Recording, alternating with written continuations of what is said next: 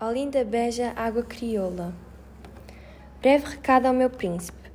Em horas de silêncio, em badaladas da noite, juntos eu e meu príncipe, entontecemos a brisa nos jardins de Santo Antônio. No convés dos barcos, sem pátria, sem rumo, sem história, dançamos deixá ao som do crepúsculo, entoamos poemas de Marcelo e na amorrada debruçamos carícias, confeccionadas no molho do fogo. Quando a noite se clareou de vida, os tetos da ilha ficaram mais rubros que a mais rubra das acácias. Na distância do areal moreno, por detrás da penumbra do mar, descortinte ainda, por vezes esquecido, por vezes sombreado, mas sempre, sempre o meu príncipe.